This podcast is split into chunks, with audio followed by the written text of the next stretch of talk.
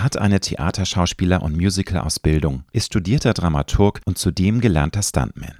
Erste erfolgreiche Gehversuche als Schauspieler nahm Henrik Dorin ab Mitte der 90er Jahre in der ARD Daily Soap Verbotene Liebe oder mit Gastrollen in Erfolgsformaten wie Tatort. Bis ihm dann 2009 der große Durchbruch gelang. Die RTL-Serie Der Lehrer brachte es auf bislang neun Staffeln, genießt bis heute absoluten Kultstatus und lockte pro Folge bis zu vier Millionen Zuschauer vor die Bildschirme. Jetzt hat Henrik Dorin mit Sie sind doch der Lehrer, oder? sein erstes Buch veröffentlicht, dessen erste Auflage in Rekordzeit vergriffen war.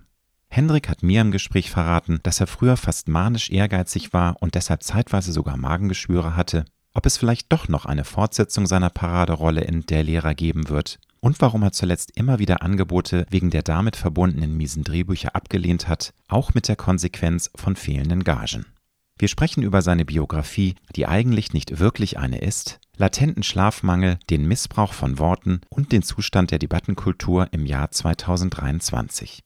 Wenn du wissen möchtest, wieso in Henrik Dorin eine manchmal gar nicht so stille Wut schlummert, weshalb es für ihn so wichtig ist, die Dinge immer wieder zu hinterfragen und warum es bei ihm so lange gedauert hat, bis er endlich über sich selbst lachen konnte, dann solltest du dir diese Folge nicht entgehen lassen. Ich wünsche dir gute und inspirierende Unterhaltung mit Henrik Dorin. Du hörst Road to Glory.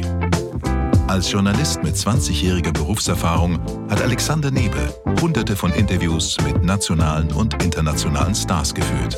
Unter der Überschrift Deine persönliche Erfolgsstory spricht er hier in seinem Podcast mit inspirierenden Prominenten über Erfolg, prägende Wendepunkte und Lebensweisheiten. Gute Unterhaltung mit einer neuen Folge von Road to Glory mit Alexander Nebe.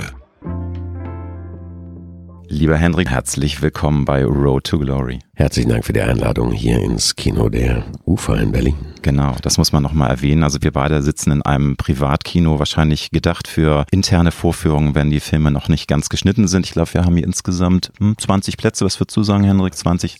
Ungefähr 20 Plätze und, und wir, haben genau 24 ja, und dann sitzt an der Seite auch der Chef. Das ist nicht Berlin, sondern Potsdam. Es ist, stimmt, du hast recht, das ist in Potsdam. Hätte ich natürlich auch gleich korrigieren müssen. Skandal. Also die Uferstudios in Potsdam. Und es ist eine wunderbare Location. Vielen Dank an die Uferstudios. Meine erste Frage an dich. Wann bist du heute Morgen aufgestanden? 5 Uhr drei, heute 5 Uhr, 5 Uhr, nicht 5.30 Uhr, 5 Uhr. Das hört sich ja schrecklich an. Ist das deine normale Zeit oder ist die besonders früh, weil du heute diese Pressearbeit machen musst, du Armer? Du musstest aus Leipzig hier anreisen und zu früh aufstehen. Na, muss nicht. Das ist ja ein, äh, das ist ja ein, ein, ein, für mich eher komplett von Vorteil, Werbung machen zu können fürs Buch und für das, was ich mache. Aber deswegen ist man ja Künstler, damit Leute sehen, wenn, wenn du es einfach für die Tonne machst, wozu? Es ist normalerweise ist es die Uhrzeit, wo ich zwei Stunden vorher erst ins Bett gehe, weil meine normale Arbeitszeit geht so bis zwischen zwei, drei, halb vier rum oder so. Das frühe Aufstehen, nee, ist tatsächlich so der jetzt anstehenden oder der seit acht Wochen anstehenden PR-Arbeit mitgeschuldet, okay. den Lesungen und etc. pp. Du hast richtig was zu tun, ne? Du bist ordentlich auf Tour und hast keine Langeweile momentan. Investitionen, Investitionen, Investitionen, genau. so muss das sein. Und deine normale Schlafzeit ist wie lange? Wie viel brauchst du, um fit zu sein für den Tag? Oder dass du sagst, ja, es läuft und ich bin nicht irgendwie ein Wrack. Ich, ich weiß es schon nicht mehr. Ich kann es nicht sagen.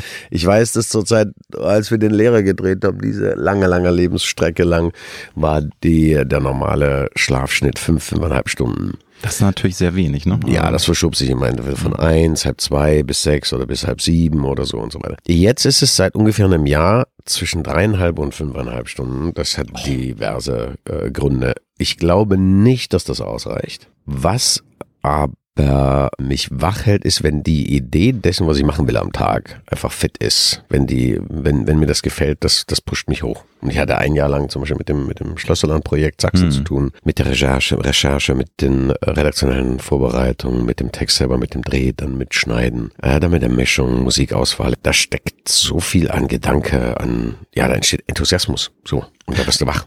Aber du bist demnach ein Nachtmensch, wenn du sagst, das ist schon deine kreative Zeit. Du bist häufig erst spät im Bett oder hat das wirklich was mit Projekten zu tun? Also ich kann mir vorstellen, ja. wenn du gerade was ganz Aktuelles hast und du brennst, dann haust du auch mal irgendwie eine Nachtschicht rein oder ist das Das, also eher, es ist eher normal. Mal eine Nachtschicht ist es, also bis zum heutigen Tag ist es eher Tag- und Nachtschicht, also rollende Woche, relativ Also normal. Auch durchgehend. Wochenende ist ganz manchmal so, wo du sagst, äh, was haben wir denn für einen Tag? Na, es ist Sonntag, mein Freund. Ich sag, ach so, ach so, ne, aber ich muss doch noch und ich will das noch gerne und das noch gerne fertig machen. Es wirkt auf mich aber nicht so, als ob ich ausgelaugt bin. Also es ist jetzt nicht so, dass ich jetzt, wenn ich irgendwie an der Ecke stehe, ähm, es gab ein paar Tage, ja, da habe ich gestanden, kurz die Augen zugemacht und bin wirklich weggedöst. Also dieser typische Sekundenschlaf im Stehen, nicht im Auto. Ja, so, solange er nicht im Sondern- Auto ist, wollte ich gerade Genau, sagen. Das wäre natürlich fatal. Ne? Genau.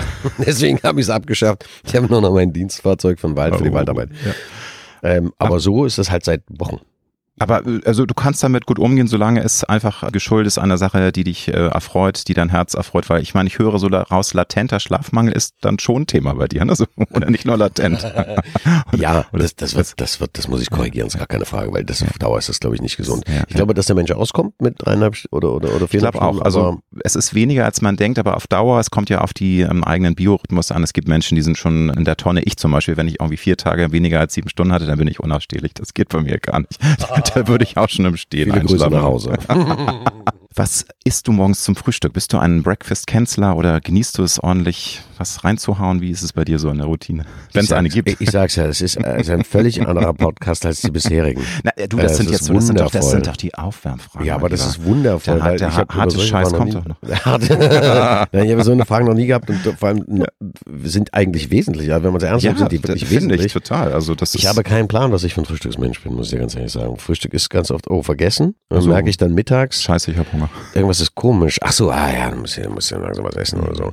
Das ist total ungesund. Ich werde oft zu Hause daran gemahnt und dann wird gesagt, so jetzt hier und jetzt mal eben nur schnell ein Müsli ist nicht. Jetzt Okay. seit neuem gibt es Porridge. Witzigerweise bist du, glaube ich, der Fünfte, der mir sagt, das ist absolut heißer Scheiß, sage ich mal. Ja, so. weiß ich Also nicht. Porridge Das- ist ja nichts Willen. Neues, ne? es ist nichts Neues, aber viele haben das für sich entdeckt. Aber heißer Scheiß, ich weiß, Es ist nein, mir wurde es hingesetzt. Nein, mir wurde es hingesetzt. Gesagt, äh, da hieß einfach nur, das alles Nein, drin nicht ist jetzt.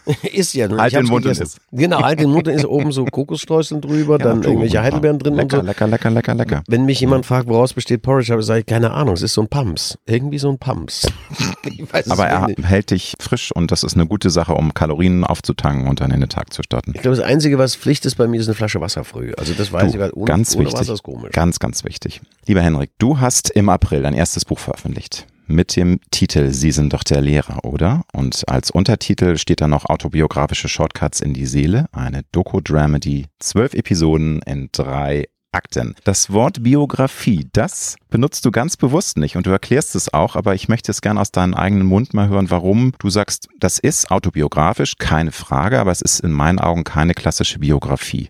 Oder habe ich da was falsch interpretiert? Du bist auch wieder mal der Erste, der tatsächlich selber darauf Wert legt und sagt, ja, es ist keine Biografie, beziehungsweise so recherchiert, nachgelesen hat, dass ich bewusst das Wort Biografie vermeide. Du, du scheinst ein Mensch zu sein, der hinterfragt. Das finde ich super. Ja, ich liebe es, mich auf meine Gäste Ah, vorzubereiten, ist das Henrik. Das ist super. jetzt, ich will mich nicht selber eigenloben, aber weißt du, so einfach da so hin und ich mache jetzt mal ein Interview und habe keine Ahnung von nix, das ist immer blöd. finde ich. Naja, man kann sich vorbereiten und vorbereiten. Ja. Und, für mich ist das Credo, und das ist auch, glaube ich, das Credo des Buchs, das sogenannte Hinterfragen. Ja. Also da ist eine Frage und jetzt hast du hier so eine Plattform und jetzt kannst du aber nochmal die Frage dahinter stellen und nochmal und nochmal, bis du dann zu dem Punkt kommst, der dich wirklich interessiert. Und deswegen, mich hat mich interessiert meine eigene Biografie in der literarischen Form überhaupt nicht und ich glaube auch, dass sie komplett uninteressant ist, weil man dann irgendwas über mich erfährt, wo ich denke, warum soll das jemand interessieren? Wenn es jemand interessiert, dann kann er mich ansprechen, anrufen oder mir eine PM schicken auf Instagram oder was auch immer. Man ist ja heutzutage überall erreichbar. Ja, ähm, mich, ja. mich, ja, mich interessieren, ich habe äh, ganz bewusst Momente aus meinem, zwölf Momente aus meinem Leben oder Episoden aus meinem Leben benutzt, um Geschichten zu erzählen, die mit meinen Gastgebern zu tun haben. Und meine Gastgeber sind Zuschauer, sind Hörer, sind Leser, sind was nicht alles, weil die sind halt die Gastgeber für die Kunst, die man macht. Ohne die Finde ich eine sehr schöne. Umschreibung. Kann man Und- noch also. Daher, daher habe ich gesagt, Mhm. ich nehme oder ich habe Episoden gefunden und erzähle die, was mir am wichtigsten ist, unterhaltsam, punktiert, mit sehr viel Witz da drin. Vor allem, glaube ich, wenn ich selber lese, kriegt man das mit, wo da die Witze stecken. Und um dem, um meinen Gastgebern die Option zu geben, sich selber zu reflektieren.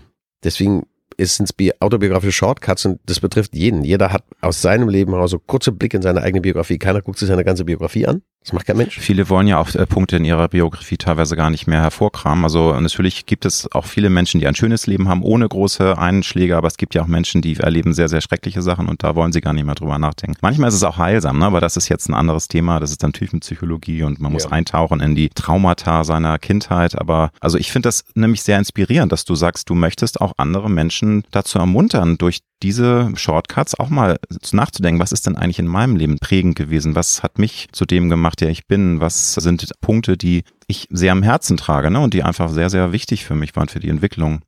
Das ist äh, fast in der, in der, Beschreibung jetzt derer, die das Buch schon gelesen haben oder das Hörbuch gehört haben, ist genau das, dass sie sagen, Alter, ey, ich habe mir das Ding gekauft, weil ich wollte ganz viel über dich erfahren und jetzt habe ich festgestellt, ich denke über mich nach. Was so ist denn Scheiß. das? Da habe ich erst gedacht, wie ich, und da habe ich festgestellt, wie geil ist das denn? Wie geil ist das denn? Und da fielen mir halt viele Sachen so mit mir ein und da habe ich so, und dann ja. sind wir ins Gespräch gekommen, ich mit jetzt mit meiner Freundin oder so, ey, das war, das war mega. Ey, wir haben uns Sachen erzählt, die haben uns noch nie erzählt. Also ich krieg solche Nachrichten cool. auf PM, ja, auf Insta als Textnachricht, wo du immer noch eine Minute hast.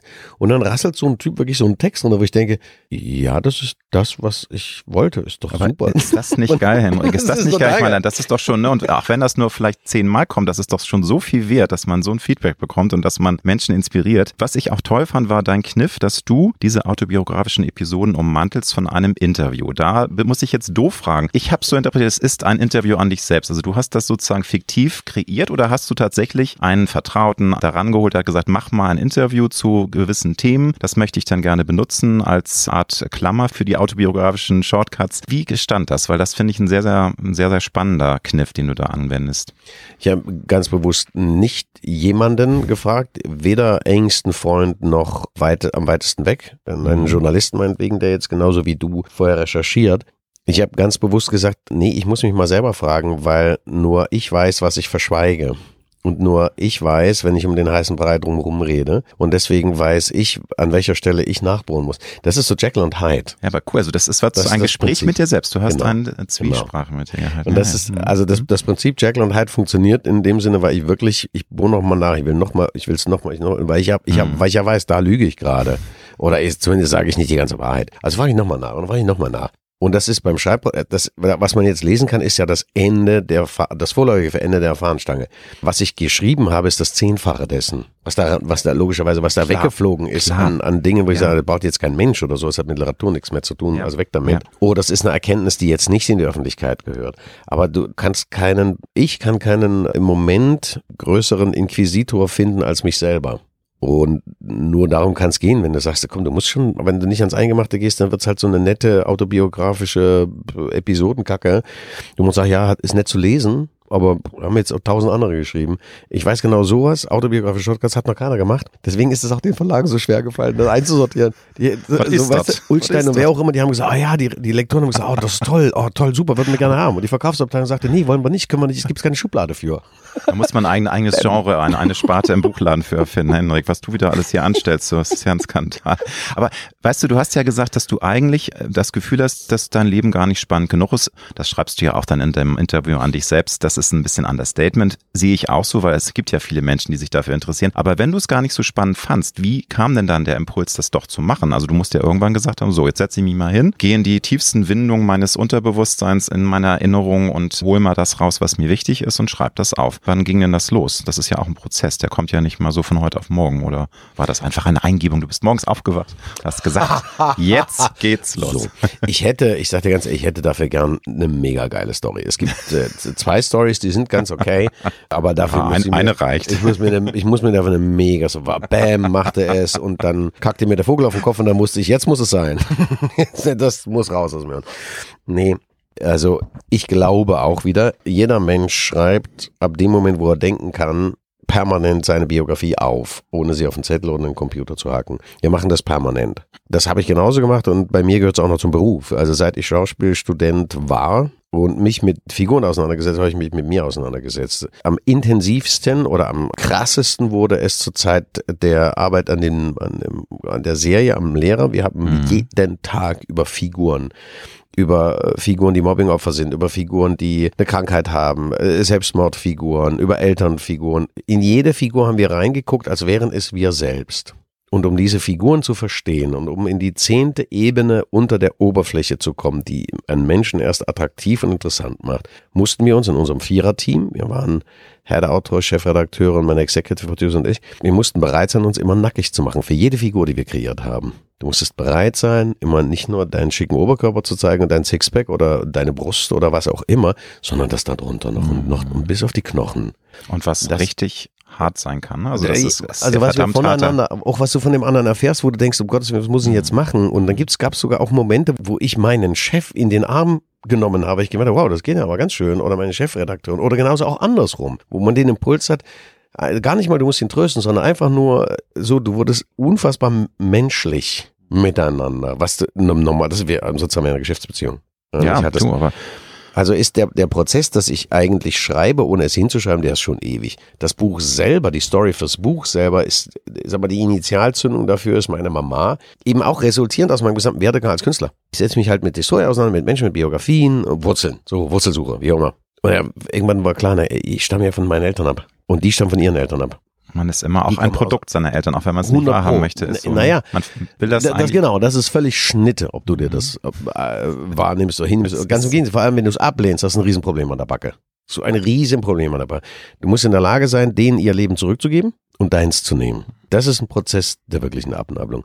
Deswegen, also gar nicht mal wegen Abnabelung, sondern wegen vielen Sachen, was mir halt in Beziehungen dann so oft gesagt wird, ah, deine Eltern lieben dich doch gar nicht und die haben immer nur nach Leistung und bla bla bla. Alles so für mich gesagt, das muss man auf dem Prüfstand. Und da ich von meiner Mama Geschichten aus ihrer Kindheit hören wollen. Ich meine, die ist Kriegskind. Die ist 26 geboren. Ist jetzt vor zwei Jahren, zweieinhalb Jahren, vor drei Jahren verstorben Ah, ja, schon. Hm. und hat die schlimmsten, finde ich, mit schlimmsten Sachen, die du als Mensch, als junge Frau erleben kannst. Weißt du, mit einer Freundin spielen, dann trifft die Bombe das Haus. Du hast Glück, du überlebst, aber deine Freundin liegt unter Trümmern und du krebst sie mit deinen Pfoten aus. So.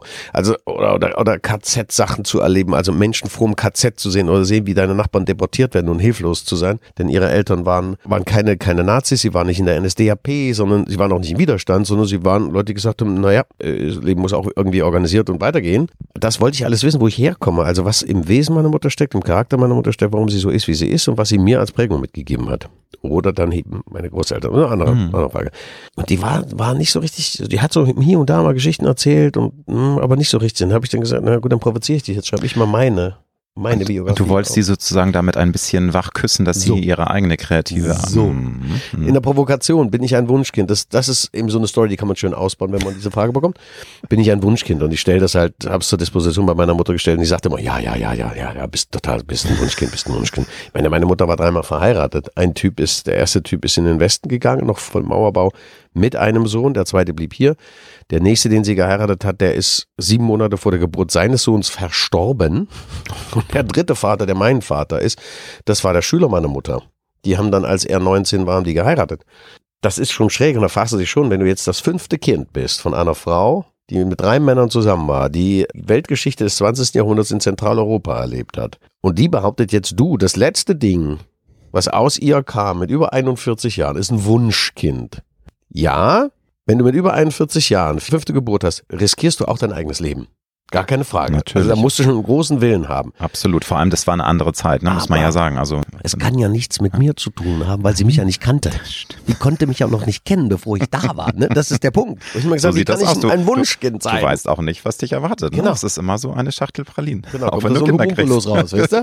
So ein so ein Typ. Aber du hast jetzt gesagt, du hast es im Grunde gemacht, um deine Mutter im positiven Sinne aus der Reserve zu locken, dass sie selber auch immer aufschreibt. Nun ist es ja leider so, dass sie vor rund drei Jahren gestorben ist und da hast du ja auch dann eine gewisse Zeit gebraucht, um mit dem Werk dann auch weiterzufahren, ne? also das ähm, weiter voranzuschreiten oder ist das falsch überliefert? Weil ich habe gelesen, dass du zwischenzeitlich gar keine Lust mehr hattest, das zu Ende zu schreiben. Du hast angefangen und hast dann durch den Tod deiner Mutter aber so eine Pause eingelegt. Genau, ich muss jetzt, ich bin zeitlich jetzt komplett Das- stehe ich auf dem Schlauch. Zwei oder drei Jahre. Ich stehe so auf dem Schlauch, das kannst du dir gerade nicht vorstellen. Wir sind jetzt 24, wir sind 23. Wir sind jetzt 2023. Ja, es kann auch sein, dass es- 21. Sie ist Dann- dann ist also 21 im zwei April Jahre gestorben. Okay. 21 im Mhm, April. Mhm. Ähm, Im April. Ja, das Im haben wir April. ja. Also jetzt haben wir Mai, also genau zwei Jahre. Ja, komm, du, alles gut. so, ich nehme- das Jahr zuvor, vor ihrem Tod, fing diese Provokation an. Also, dass ich sie mit, der- mit der ersten Geschichte, die heißt jetzt Oh mein Gott, ich bin's. Damals hieß sie noch der Winteranorak. Das war so der erste Moment, mit dem ich sie provozieren wollte zum Thema Eitelkeit, zum Thema, wieso drehe ich mich im Kreis und so weiter. Äh, sie hat dann tatsächlich Sachen aufgeschrieben. Danach. Und dann plätscherte das wieder so aus und ich musste sie interviewen. Es gab ja nie die Absicht, dass ja, es wird ein Buch. Erst als ich hatte dann weitergeschrieben, dann wurden das immer mehr Artikel. Ich hatte, glaube ich, sechs, sieben Episoden. Vier davon waren Müll, zwei fand ich gut. so, dann beschlug sie so alles und dann bekam irgendjemand das Zeug in die Hände und sagte, Alter, das ist doch gut. Ja, ja, verarschen wir mich selber. Nee, mein Ernst, das ist doch gut. Dann habe ich das einer Lektorin in die Hand gedrückt über eine andere Bekannte, die las sich das durch und sagte das gleiche nochmal. Und habe ich nochmal nachgefragt, ob die wirklich von Literatur Ahnung hat. Das hat sie. Tatsächlich. Also die hat im Verlag gearbeitet, die war jahrelang Lektorin, dann ist sie selber Literaturagentin geworden und so weiter.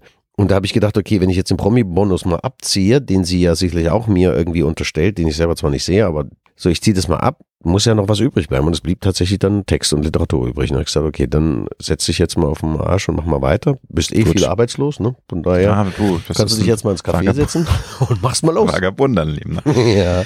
Jetzt kommt mal eine ähm, Sache, die ich gezielt zitieren möchte, mein Lieber. Du schreibst nämlich im Buch in einem der Shortcuts aus der zurückliegenden Vergangenheit. Mein Selbstbewusstsein hatte schon, ja, mein Selbstbewusstsein hatte schon lange das Schlachtfeld verlassen. Auf meiner, meiner, Selbstachtung, Selbstachtung trampelte ich mit schweren Schritten herum. Genau so. Wie groß ist denn dein Urvertrauen an dich selbst inzwischen? Würdest du sagen, dass du deine eigenen Stärken heute tatsächlich auch viel mehr zu schätzen weißt. Also das ist ja eine Lebensreise. Und seit wann würdest du sagen, ich habe mich lieb und ich weiß, was ich kann. Ich habe ein Urvertrauen in meine eigenen Stärken.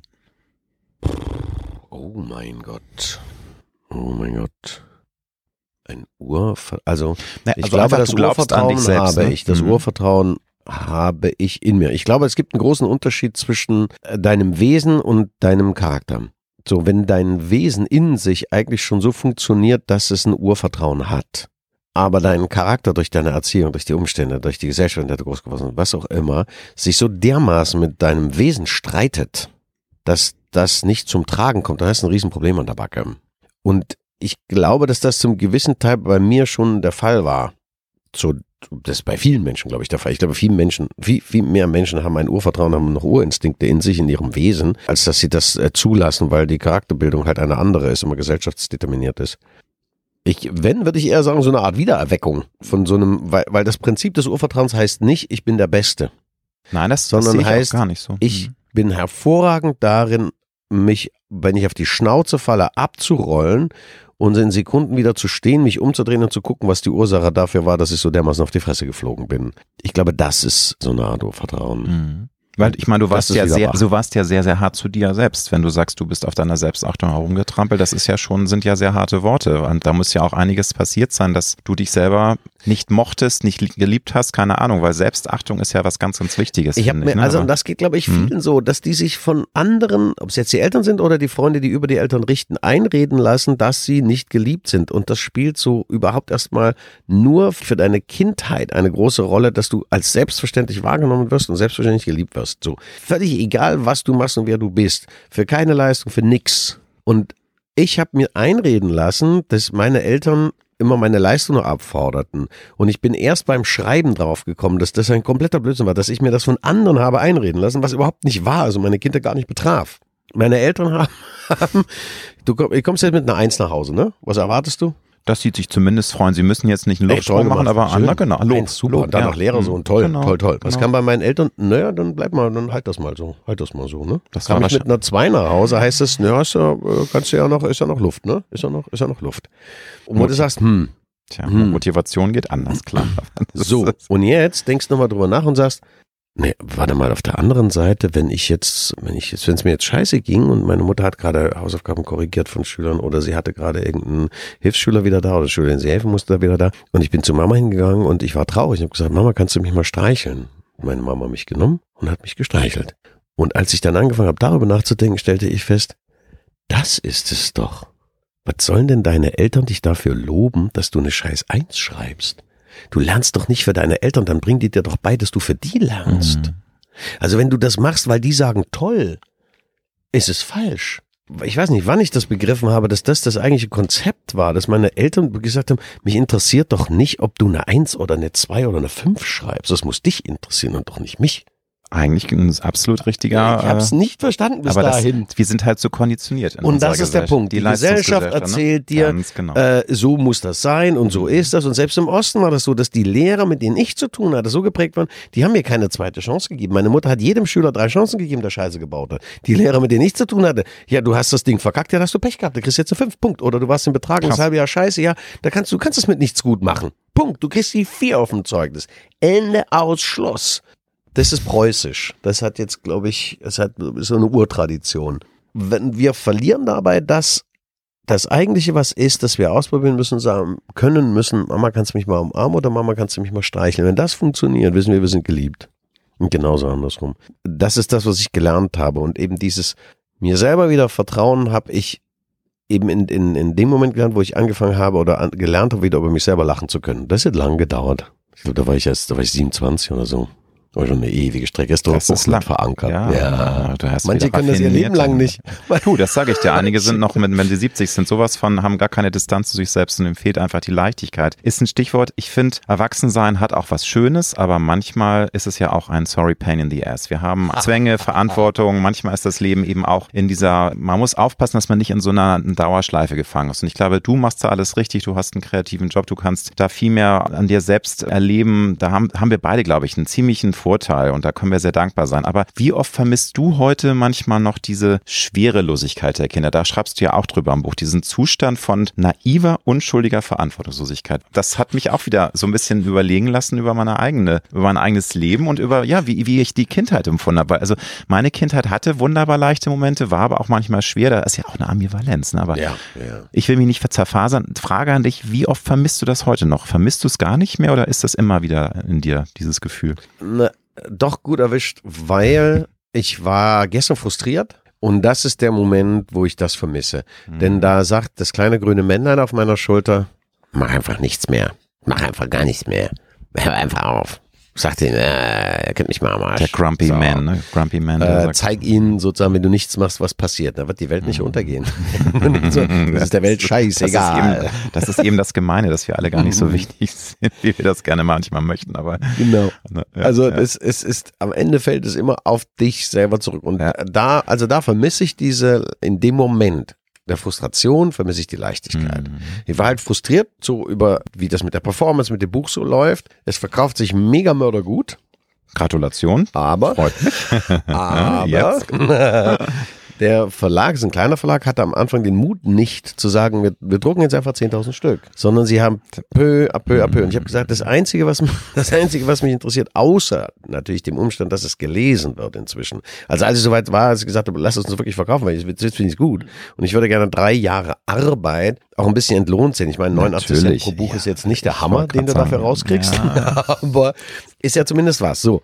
Und jetzt fängt der Verlag an mit der ersten, allerersten Auflage, die so, wo ich denke, warte da mal, wird's mal interessant. Doch, die ist doch schon weg, wenn ich, wenn ich dann Post mache. Und das war auch so. Ich habe einen Post gesetzt, ja, vier Wochen vorher. Geil. Und in den Vorbestellungen waren die Bücher bereits weg. Und ich gesagt, was ist jetzt? Na, wir machen noch mal das Gleiche. Ich sage, Leute, was ich als zweites will, neben dem, dass es gelesen wird, ist, dass ich diesen roten Zettel kriege, wo drauf steht Bestseller, weil ich keinen Bock mehr in, habe, in jedem Gespräch, was ich über Drehbücher führe, mit Autoren führe oder mit Produzenten führe, jedes Mal immer ansagen zu müssen, Leute, ich bin nicht doof, ich kann schreiben, ich weiß, wie Dramaturgie funktioniert, ich weiß auch, wie Literatur funktioniert, ich habe jetzt nicht Literatur studiert. Aber das habe ich mir drauf geschafft. Ich weiß aber, wie Dramaturgie funktioniert, denn das habe ich auch gelernt und mit studiert. Ich möchte also bitte, dass ich nicht immer bei Null anfangen muss, wenn wir über Bücher reden. Ich möchte bitte, dass wenn ihr mich schon einladet, über das Buch mit mir zu reden, ihr das nicht tut, weil ich der Hauptdarsteller bin und ihr denkt, der könnte an einem oder anderen Satz irgendwie mal keinen Gefallen haben und dann ändern wir mal das Sätzchen, weil das nicht sprechen kann. Das bin ich nicht. Ich bin jemand, der dramaturgisch reinguckt und den die Sache interessiert und nicht diese fucking Rolle, die ihr mir gebt. Ich will, dass das Produkt, was soll ich in einem Scheißprodukt eine tolle Rolle spielen? Es interessiert mich nicht, wenn ein Kritiker sagt, das hat aber toll gespielt, aber Film war scheiße. Da muss ich doch den Film nicht machen. Das halte ich seit zehn Jahren so. Deswegen bin ich aus dem Lehrer ausgestiegen. Also bitte, deswegen wollte ich diesen Zettel haben, damit ich den immer hinlegen kann und sagen kann, guck mal Leute, ja, ich bin ja, ah, ne, das haben hier ganz viele Leute an das Jahr. Also in der Summe wäre es ein Bestseller, aber das zählt immer nur von Montag bis Sonntag. Kennst Wahrscheinlich ist es ne? klar, ja, kennst, äh, kleine Schritte, die dann zum Ziel führen. Ich meine, wenn die zweite Auflage dann auch wieder schnell verkauft ist, ich meine, dann müssen sie doch schon. eigentlich, ja, aber dann Das müssen Sie doch jetzt schon. mal jetzt, müssen, bei der dann muss es doch mal vierten. klickern, oder? Und jetzt haben Sie mal ein bisschen die Zahl erhöht, aber den? Bestseller-Titel kriegst du dann, Wenn- wenn, äh, die Zahlen, die gezählt werden, sind von Montag bis Sonntag. Immer wieder nur Montag bis Sonntag, Ah, Montag ja, bis mal, da Sonntag. bin ich nicht so im Thema, aber das, ja. Ja, aber das ist der, es ist nicht so, wie viele Bücher. Wenn du jetzt 10.000 Bücher verkauft hast, ist das super, aber es ist deswegen keiner, du bist nicht auf der Spiegel-Bestsellerliste, So, der genau ominösen, an allen gewollten Spiegel-Bestsellerliste, ne, was alle ich ja. weiß, das ist eitel und das Ja. ist totaler Unsinn. Aber es macht Sinn, wenn Kochbuch XY oder Lebensberater Z von weiß ich nicht wem, der von Psychologie keine Ahnung hat, ein Bestseller ist, denke ich, Da Leute, denkst du, what the fuck? Ja, das sind so Sachen, an die man manchmal nicht ändern kann und der Verlag, weiß, liebe wurscht. Grüße an den Verlag, aber hättet ihr doch mal auf den Henrik Ja, gehört. haben sie So. jetzt schon und jetzt ist es auch. Und ich habe heute vorhin nachgeguckt, bei, bei Thalia und bei Hugendubel steht ja Lieferzeit ein bis zwei Wochen. Das klingt geil, weil du sagst, ja, es ist vergriffen. Ja, aber eigentlich blöd. Oder? Ne? Ja, Aber eigentlich blöd. Eigentlich blöd. Ein weiteres, ähm, nein, nicht Zitat, aber du schreibst in deinem Buch, dass du lange keine Gelassenheit, sondern nur Wut verspürt Ganz hattest. Epilog. Ja. Heute willst du die Wut aber nicht loswerden, was ich sehr spannend finde, weil also ich will sie verstehen, ich will sie nutzen, ich will sie zähmen, denn Wut ist der Funke, der Dinge entzündet. Wie steht es denn in deinen Augen heute mit, mit dem Gefühl der Wut? Weil ich möchte gerne auch auf das Thema Debattenkultur in Deutschland. Das, sind, das ist vielleicht jetzt ein, na, wobei so ein Spagat finde ich es gar nicht. Das passt perfekt, weil wir sind in einer sehr wutgetriebenen Ära. Die Menschen hauen aufeinander ein. Ich glaube, das ist ein Das ist Thema. Hass. Das ist was anderes. Ja, du hast recht. Das ist Stimmt, Hass. du hast recht. Aber Wut ent- entste- entsteht nicht Hass auch aus Wut? Also das ist, ich glaube, das ist allein ein Thema, wo wir jetzt eine Stunde drüber philosophieren können, lieber Henrik. Aber das Aber genau das ist das Entscheidende. Nicht, ne? Worte spielen keine Rolle mehr, weil sie werden missbraucht. Also wir sind in einer Kultur des Missbrauchs von Worten. In, in, in, dem, in der Episode Mhm. Müldrecks Kackservice wird das erwähnt. Da rede ich von einer Geschichte aus Anfang der, Ende der 90er, Anfang der 2000er, glaube ich, ist das, ja, Mhm. irgendwie so Ende der 90er. Da ist mir schon mal bewusst geworden damals, wie wir Worte missbrauchen. Zur damaligen Zeit habe ich auch die LTT, also Lingua Terti Imperium von Viktor Klemperer gelesen, eben die Sprache des Dritten Reiches, was du mit Worten erreichen kannst, was Worte eigentlich machen, wie Worte belegt sind. Da sind wir heute wieder angekommen. Und wir sind nicht angekommen, sondern das ist ein ganz normaler Prozess. Es werden Sachen, werden Dinge benutzt, Worte benutzt. Und ich mache das dort auf eine heitere Art und Weise, indem ich Hotline und Service, diese Worte eigentlich Hotline und Service, so Reklamationsservice zum Beispiel, Hotline und so weiter, indem ich die auseinandernehme und die einfach mal ernst nehme. Also was heißt eine Hotline? Das ist eine Verbindung, die so heiß ist, dass du dir die Pfoten verbrennst. So schnell ist die. Aber was ist denn eine Hotline, wenn du dort eine halbe Stunde in der Warteschleife bist? Dann hat es doch mit Hotline nichts. Also keine heiße Verbindung, die so schnell ist, dass du dir die Finger verbrennst. Das ist einfach nur Scheiße. Das ist ein Missbrauch von Worten. Hausratversicherung ist ein Missbrauch von und eine Assoziation. Was denkst du bei Hausratversicherung? Ja, mein Haus ist versichert. Alles, was drin ist, ist ein Scheiß. Quatsch. Und die mobilen Werte, die nicht ausgeschlossen sind im Kleingedruckten, das ist da versichert. Und das ist verdammt wenig. So- Also all so ein Zeugs. Das haben wir auch in unseren äh, Alltagssprachkultur übernommen und, und, und, und, und. Und aus dem, du weißt genau, das ist irgendwie falsch. Du weißt genau, du wirst manipuliert und du merkst, du kommst aus dem Sumpf nicht mehr raus. Das haben wir in vielen Bereichen, inklusive sozialer Extremschieflage, die wir uns bauen und die wir nicht sehen wollen. Da entsteht nicht eine Wut, sondern da wird das, was ein Urinstinkt ist, nämlich Hass benutzt. Das finde ich kreuzgefährlich. Es ist auch, nein, das hast du auch gut, dass du es nochmal einsortierst. So ist es nämlich genau richtig. Also, dass man das nicht zusammen in einen Oder? Topf wirft. Nur, weißt du, Wut ist ein Gefühl, was wahnsinnig auch Heinz Energie. Rudolf Kunze sagt, ich pflanze einen Baum in meine Wut. Mein Lebensmittel ist der schwere Mut. Ich mag Heinz Rudolf Kunze, schade, dass der das nie hört. Ich verehre diesen Mann. Den werde weiß ich nicht, übrigens ähm, in drei Wochen interviewen. Dann werde Oh, ich oh sagen. bitte unbedingt. Ich, über, über seine Sprachkultur. Er ist zur gleichen Zeit bekannt geworden wie Herbert Grönemeyer. Und ich ärgere mich bis heute, oh, ich weiß, Ärger ist ein falscher Begriff. Ich finde es sehr bedauerlich, dass Grönemeyer mit seinem genuttelten Text durch die Decke ging und Heinz Rudolf Kunze, der singende Lehrer, dass diese, diese Literatur an Text, diese Vielschichtigkeit, wo sie Lehrer lasse klauen, wenn volle daneben stehen. Ja, ja, Balkon, Frühstück am Pfingstmontag im Gewerbegebiet Nürnberg Süd. Da ist ein Fan, ich sag's dir. Weder Milch noch Zucker, weder noch. Ganz ohne. Also das, das sind Texte mit vielschichtig und so weiter. Und so.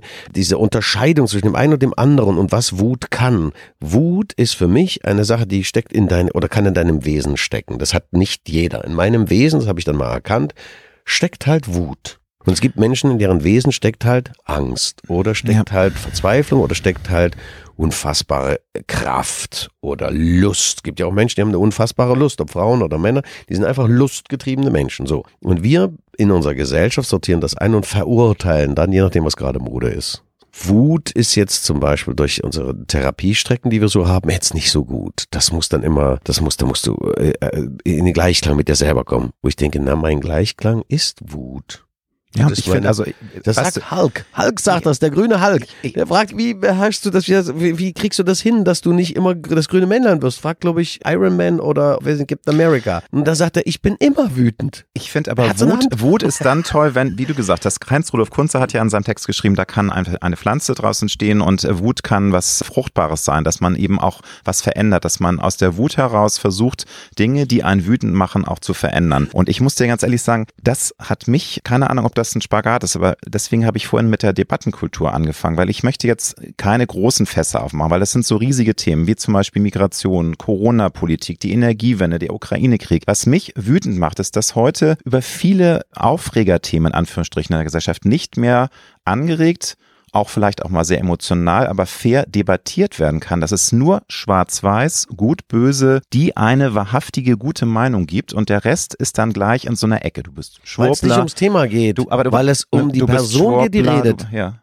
das ist für mich der entscheidende Punkt. Ja, ist, es geht doch gar nicht ums Thema, sondern jemand will sich präsentieren, jemand will medial in der Mitte stehen. Nicht, wir behandeln nicht das Thema Ukraine-Krieg. Äh, Annalena Baerbock behandelt nicht die Möglichkeit der Verhandlung oder die Möglichkeit der Beendigung. Die behandelt sich. Die versucht, sich wieder dorthin zu stellen, wo sie mal vor der Wahl war, nämlich diese tolle Zukunftsträgerin, die, die sie nicht ist. Sind wir mitten in der Politik, beziehungsweise in der Bewertung von Politik. Die wird sich auch irgendwas gedacht haben. Aber wenn du real siehst, was jemand real macht, oder wenn sie real feststellt, wie ihr die Hände gebunden sind, ja, dann muss sie aufwachen, dann muss aber auch dazu stehen und sagen, Leute, ich habe mir das alles anders vorgestellt, was, als das, was jetzt hier passiert. Ja, vielleicht mal so. Wenn man mit Wut auf jemanden losgeht oder auf eine Sache losgeht, finde ich das super. Davor haben wir Angst. Wir blocken alles ab. Wir entschuldigen uns schon mal vorher, dass eventuell jetzt Stroboskoplicht dabei sein kann und das eventuell nicht gut für Epileptiker ist. Oder, oder, oder. Wo ich denke, ja, das ist okay, aber wenn ich jetzt Epileptiker bin, ich glaube, da entscheide ich schon selber, ob ich einen Film sehen will oder nicht, oder? Ja. Also ich, ja. ich entmündige gerade jemanden, indem ich sage so, oder wir müssen, weil in Amerika mal eine Frau ihre Katze in die Mikrowelle gepackt hat, draufschreiben, du darfst keine lebenden Tiere oder keine irgendwas in der Mikrowelle tun, ansonsten verlierst du 12 Millionen, weil dich jemand verklagen kann. Ich denke, okay, das ist eigentlich Entmündigung. Totale Entmündigung. Wir machen das aber aus Vorsicht oder was auch immer. Was am Ende bei all dem, was wir gerade tun, rauskommt, ist die perfekte Ablenkung von Wesen und wesentlichen Themen. Eben sind wir wieder bei Wesen. Wir kümmern uns nicht mehr ums Wesen einer Sache, sondern um die schönen Auswirkungen. Lass mich als letztes Beispiel vielleicht wieder unser Außenminister könnte. Wir wettern über den Krieg und ich frage mich, wir haben so eine ausweglose Situation gerade, wirklich ausweglos. Warum? Und sie ist, glaube ich, die Einzige, die das machen könnte. Ich habe überlegt, warum tue ich es nicht? Dafür bin ich zu klein. Ich tue es in meinem Gebiet. Aber es ist ihr Gebiet.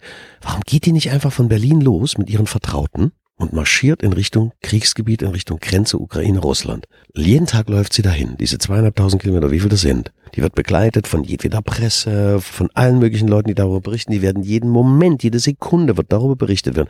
Warum tut die nicht das? Die würde diesen Krieg beenden. Die würde diese Katastrophe beenden. Die würde der Welt zeigen, dass es andere Wege gibt als diese schwachsinnigen politischen Wege, die wir gerade eingehen, die nur mit Ideologie zu tun haben und nur mit Machtausspielen zu tun. Die würde als Mensch, die würde ein Gandhi sein. Die würde einfach losgehen und sagen, meine Arbeit, die ich gerade mache, das kann doch jemand anders machen. Das ist, gibt es so viele Leute, die da rumspringen. Das brauche ich nicht. Man kann doch zwischendurch anrufen. Die soll die nächsten zweieinhalb Monate einfach investieren, dorthin zu laufen. Und ich schwöre, das werden 10.000 Menschen sein, die mitgehen. Ich gehe genauso mit. Ich sage, dann lasse ich meinen Job aus und tut mir leid, dann muss ich kündigen. Ich gehe da mit.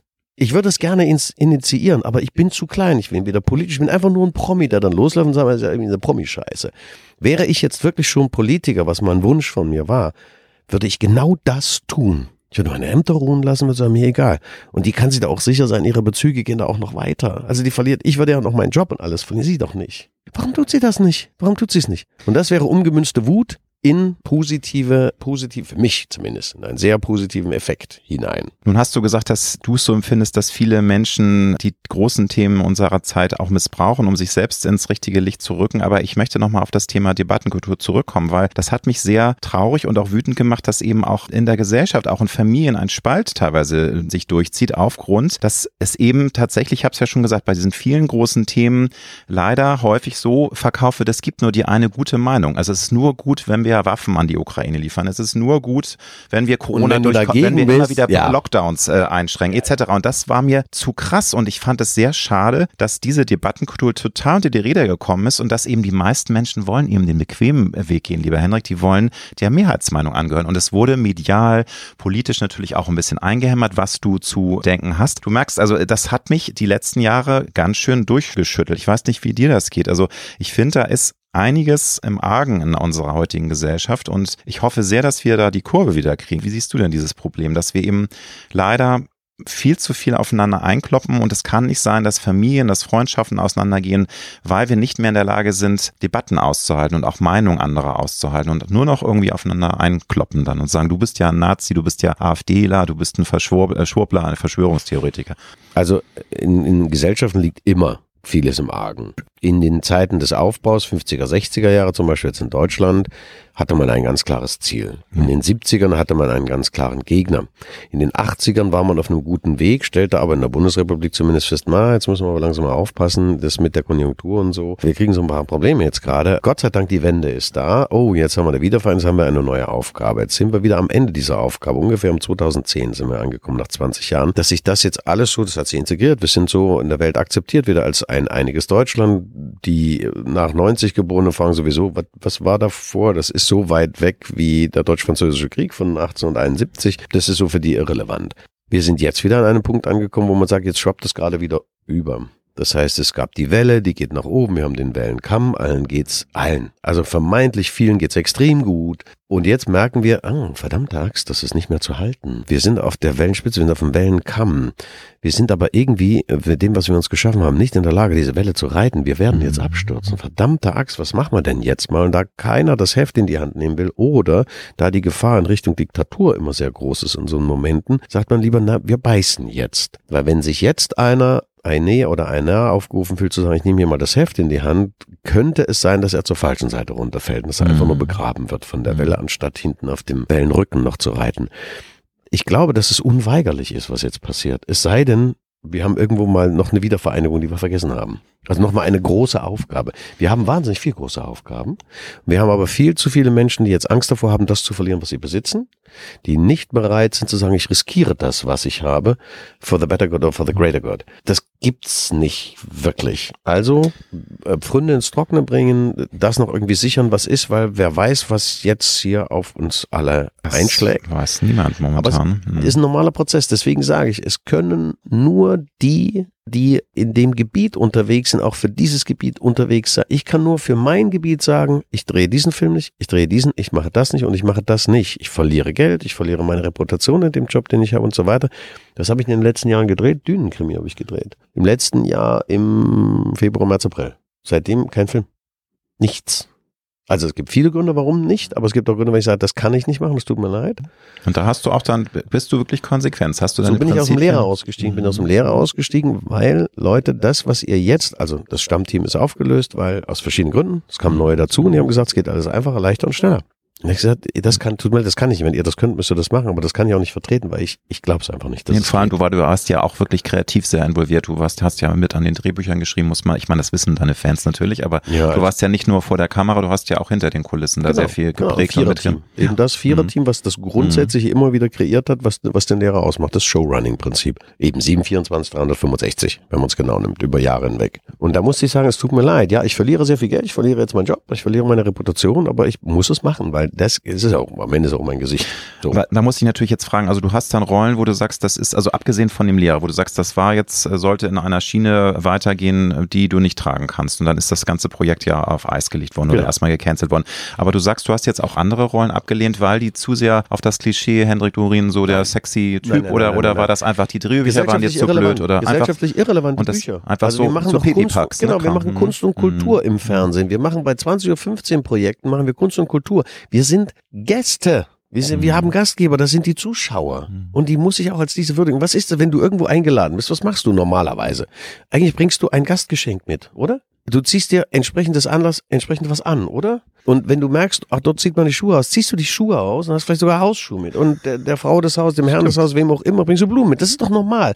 Wir werden eingeladen von den Leuten, die machen deswegen den Fernseher an und lassen uns auf ihr Sofa. Und wenn wir das vergessen, wenn wir das nicht machen, wenn wir den irgendwie Rotz anbieten, du kommst dann an, bist Rotz besoffen. So ungefähr sind manche Drehbücher oder sind manche Produktionen. Ich weiß, dass die Leute trotzdem den Fernseher anmachen. Ja, und ich denke, und das kann doch nicht sein. Wir müssen uns unserer Verantwortung bewusst sein, die wir mhm. haben.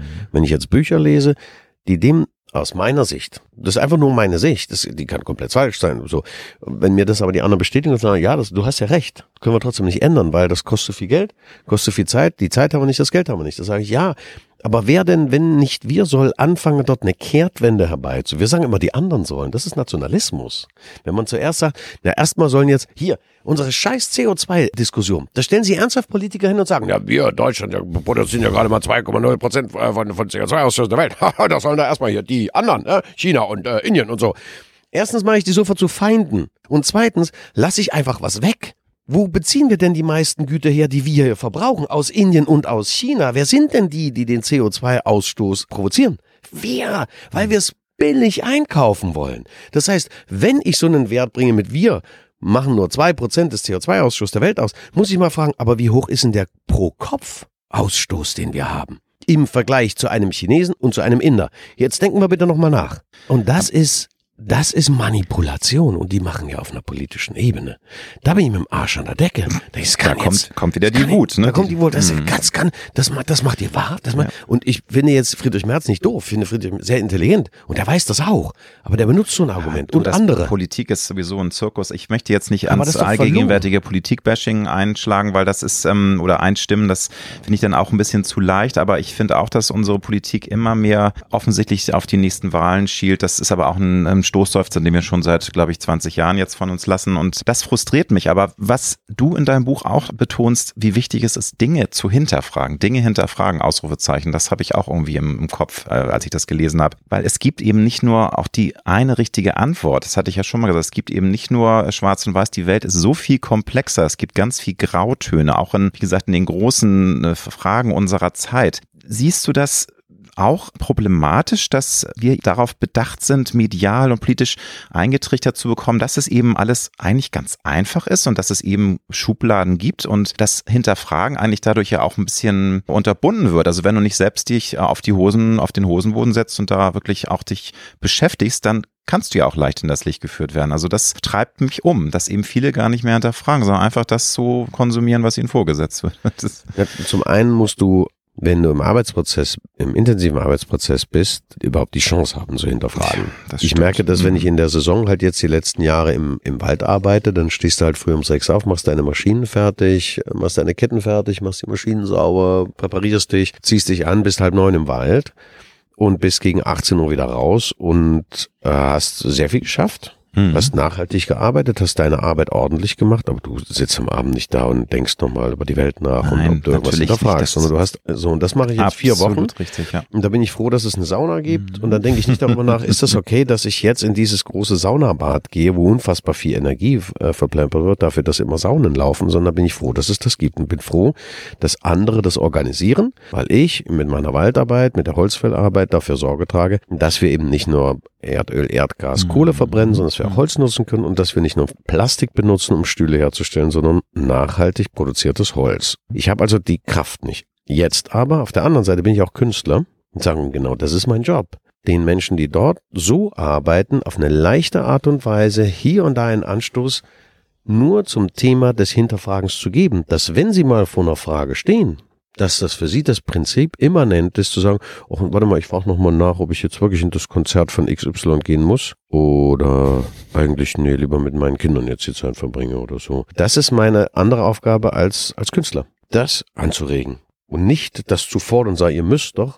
Nein, nein, um Gottes Willen. Das ist ja auch, das ist eine Sache auch, die von einem ja selbst kommen muss. Das ist ja ganz klar. Und man, ich will auch niemanden verurteilen. Also wenn Leute nicht sich die Mühe machen wollen, und das ist wie gesagt nicht wertend gemeint, dann ist das völlig okay, weil nochmal, es gibt eben auch Millionen Menschen, die haben so einen fordernden Job, auch körperlich, dass sie einfach alle sind Das muss man einfach mal sagen. Und die haben keinen Bock, sich noch über die Welt äh, Gedanken zu machen, die leider ja manchmal auch ein ganz schöner. Scheißhaufen sein kann, so toll sie sein kann. Es ist eine große Ambivalenz, glaube ich, auf, auf diesem Planeten, dass man immer wieder sagt, was für eine Wunderwerk, wie toll sind die Menschen, die Vielfalt und dann auch was für ein Mist wird hier gerade veranstaltet. Da kann man auch leider häufig nur wütend werden. Schon, schon das, das mich, also zu, zu provozieren als Künstler, dass du, du sagst, weder den Kopf in den Sand stecken, noch pauschal die Sachen mitnehmen, sondern also dadurch, dass ich es am eigenen Leib ja erfahre, was es bedeutet, wenn du wochenlang hart arbeitest, ja. Baumklettern machen, die, die Bäume rausricken, das Holz fällen. Also ich kann das total nachvollziehen und sage aber deswegen ist gerade deswegen ist mein Job als Künstler, bei jeder Rolle, die ich übernehme, zu fragen, kann das der Film? Das, das was, was der Anspruch der Kunst ist, kann das dieser Film? Oder kann er das aus meiner Sicht nicht? Oder kann man mit den Produzenten und Regisseuren reden? Ob man das drehen kann. Und es gibt welche, das ist phänomenal. Es gibt Regisseure, die haben auch das Buch geschrieben, mit denen hatte ich telefoniert und gesagt, du, das und das und das und so und so und so. Und die sind so uneitel oder so eitel genug zu sagen, du hast total recht, das schreiben wir um. Und jetzt, ab jetzt ist es mir sogar scheißegal, ob du die Rolle spielst oder nicht. Ich habe jetzt, was ich brauche. Wo ich dann du, sage, aber vielleicht, die Rolle. Vielleicht regst du da ja auch irgendwas mit an, aber dann nur, also ich, ich höre raus, also du, du liebst ja das, was du tust und du bist aber auch fein damit, dass du deine Prinzipien durchsetzt und sagst, dann habe ich jetzt eben mal keine Rolle in der Pipeline, aber ich glaube schon, das brennt ja auch in dir und du hast Bock auf neue Sachen. Glaubst du denn vielleicht auch, dass sich dadurch auch neue Türen öffnen und dass du dann auch was auslöst und dass sich irgendwie dann andere kreative Köpfe zusammenfinden? Nein. Oder ist es einfach momentan in unserer Unterhaltungswelt so verfahren, dass alle nur billig irgendwas da produzieren wollen, weil sie ja. ist so, ne? Es ist ja. momentan also da bist du. Also wird ja immer, eher, eher immer desillusioniert, ja. ja. Mhm. Also ich bin nicht, also dann würde ich ja aufhören. Mhm. Das sind die Momente, wo ich Hass kriege. Also wo ich dann so, wo ich, wo ich, ja, wo ich dann verzweifelt bin oder so. Das ist aber normal. Aber wenn du aufhörst, das ist ja auch Quatsch. Ist, das ist nun mal mein Wesen. Das, das funktioniert so. Und ich habe immer noch zwei rechte Pfoten. Das heißt, ich werde die Familie noch ernähren können. Auch jetzt, wenn das jetzt sehr klassisch und sehr archaisch klingt, bei uns ist das nun mal halt so. Das wird immer funktionieren und das, denn das verstehe ich als meine Aufgabe. Das ist meine Aufgabe innerhalb der Familie, dies zu tun. Also muss ich da nicht lamentieren, sondern das ist ja auch das, was ich da, mein, mein Credo ist bei dem, was ich künstlerisch mache. Mhm. Das ist ein Lamentieren nichts, bringt nichts, es hilft nichts. Ein Lösungsansatz. Also ja, es wird schlimmer finde ich, oder es wird zunehmend schlimmer, es wird zunehmend oberflächlicher, wir feiern uns zunehmend selber. Wir bringen zunehmend auch Themen, weil das gerade Mainstream ist oder weil das gerade Vogue ist, bringen wir Themen und Sprache ins Gespräch, wo ich denke, wo jetzt wird mir übel, das kann ich gar nicht mehr, weil ich es nicht verstehe, weil es auch nur einen kleinen Prozentsatz der Menschen betrifft, die in unserem Land leben und alle anderen fallen plötzlich hinten ja. runter. Mir ist es, also viele Sachen fallen mir tatsächlich schwer zu verstehen, warum sie so sind, wo ich sage, an irgendeiner Stelle kann ich dann nicht mehr sagen, ich verhalte mich nicht mehr dazu, sondern muss das leider und dann werde ich in die Fresse kriegen. 100 Prozent. Ja, aber dann muss ich sagen, Chapeau, das ist natürlich wirklich dann auch also große innere Stärke und das ist eine Ansage, dass du sagst, natürlich hätte ich diverse äh, Produktionen annehmen können, aber das ist einfach, ich konnte nicht mehr dann in den Spiegel gucken. Also das wäre mir zu viel Verlust gewesen an Integrität, wenn ich da einfach sage, ich möchte das nur für die Kohle machen. Also das, das schaffen ja nicht alle, Henrik, das muss man ja sagen. Also viele sagen, komm, scheiß auf die Kunst, ich möchte jetzt damit Geld machen und dann ist das so. Aber ne? die also, haben halt ein anderes Wesen. Ja, Deswegen ja. sage ich, wenn du dein Wesen irgendwann mal begreifst, ob das wesensimmanent ist oder ob das Charakterprozess ist, kann ich dir nicht sagen. Das, das, mhm. liegt mir auch fern, deine Wertung zu dem. Ich kann einfach, hier stehe ich und ich kann nicht anders. Ich kann einfach nicht anders. Wenn es so ist, dass ich bei bestimmten Sachen sage, ja, jetzt kann ich anders weil ich merke, oh, jetzt geht's uns total ans Eingemachte in der Familie oder ich kann meine mhm. Verantwortung da nicht mehr wahrnehmen, ja, dann wird's wirklich heikel. Das hatte ich bisher zweimal und habe mich trotzdem dagegen entschieden, weil ich halt dann einen Freundeskreis habe, der mich aufhängt und der sagt, du kannst bei mir arbeiten. Du kannst bei mir jetzt hier in der Woche kannst du 450 Euro verdienen oder du könntest, wenn du den und den Job machst, könntest du das und das verdienen, suchst dir aus. Und dann sage ich, okay, dann das. Also nichts, es gibt nichts geschenkt fraglos. Und wenn mir jemand, und das ist, das macht den Freundeskreis aus, das anbietet Absolut. und sagt, du kannst ähm, das und das machen, sage ich, okay, dann tue ich das.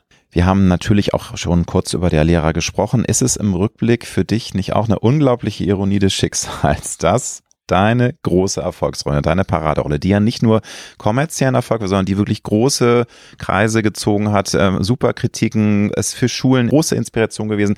Diese Serie, die ist zweieinhalb Jahre bei RTL im Giftschrank eingeschlossen gewesen, bis sie dann gnädigerweise endlich mal versendet wurde und dann hat es nochmal irgendwie, hilf mir kurz, ein Jahr, zwei Jahre gedauert, bis die zweite Staffel kam. Was geht dir da durch den Kopf? Gesendet, ja, es ist doch krass, oder? Und, und dann wurde es immer erfolgreicher und das zeigt aber auch, man muss eben auch mal an ein Projekt glauben und dranbleiben, weil also eigentlich ist es ja heutzutage undenkbar, dass eine erste Staffel erstmal nicht gesendet wird, dann dauert es bis zur zweiten Staffel so lange. Das wäre ja eine Totgeburt, aber das Gott sei Dank hat es dann ja doch noch ein Happy End genommen. Aber wie, wie sind deine Gedanken zu diesem unglaublichen, stottrigen Start eines ganz großen Erfolges? also da hat sich zu, heute nichts verändert.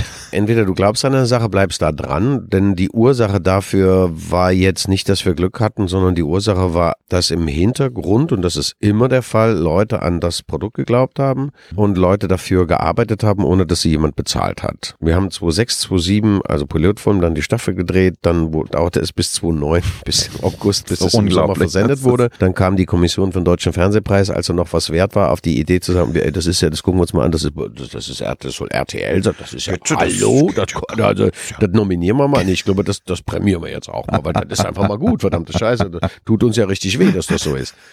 Und dann, dann stellte RTL, oder wurde mir von, von Seiten von RTL, damals war das noch, glaube ich, Frau Schäferkott gesagt, wir sind jetzt nicht der Sender, der so scharf auf Preise ist. Wir sind schon ein privates Unternehmen, wir müssen schwarze Zahlen schreiben. Quoten sind das immer ist das A und O. Fetisch, ja. Sag ich, und wie waren die Quoten?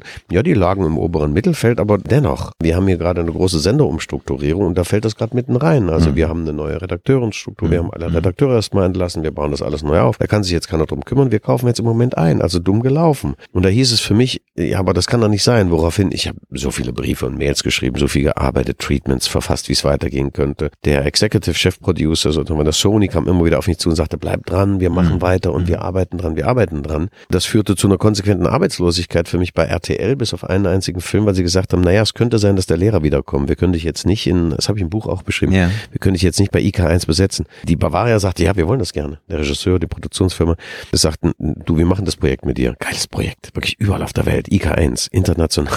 Kriminalität, Touristen in Gefahr. Geiles Projekt mit einer ganz tollen Kollegin, mit der ich damals gerne gearbeitet hätte. Wie auch immer. Der hieß es, ja, du hast die Rolle. Und zwei Tage später, nee, du hast sie nicht. Ja, Wieso nicht? Naja, weil es könnte sein, dass der Lehrer wiederkommt und RTL will nicht, dass du zwei Serien zur gleichen Zeit als Haupt Hauptdarsteller spielst. Was ist jetzt los? Die äh, öffentlich-rechtlichen sagten, ja, du bist doch RTL. Du hast doch also gerade den Fernsehpreis bekommen. Aus der Twilight Zone war das so ein bisschen. Genau. Ne? So, Dann haben wir 2012, ja, ja. drei Jahre nach dem Fernsehpreis und fünf Jahre nach dem Ende der ersten Staffel, den zweiten sogenannten Pilotfilm A45 Minuten gemacht. Und 2013 dann im Frühjahr, glaube ich, die Staffel. Und 2014 ist dann die zweite Staffel auch gesendet worden. Das heißt, nach dem Produzieren des allerersten Pilotfilms 2006 bis 2014 sind acht Jahre vergangen. Und von der Ausstrahlung Staffel 1, Staffel 2 sind fünf Jahre vergangen. Das meine ich aber mit dem, wer sagt dir denn A, dass es leicht ist? Und Nein. B, dass dir irgendjemand was schenken soll?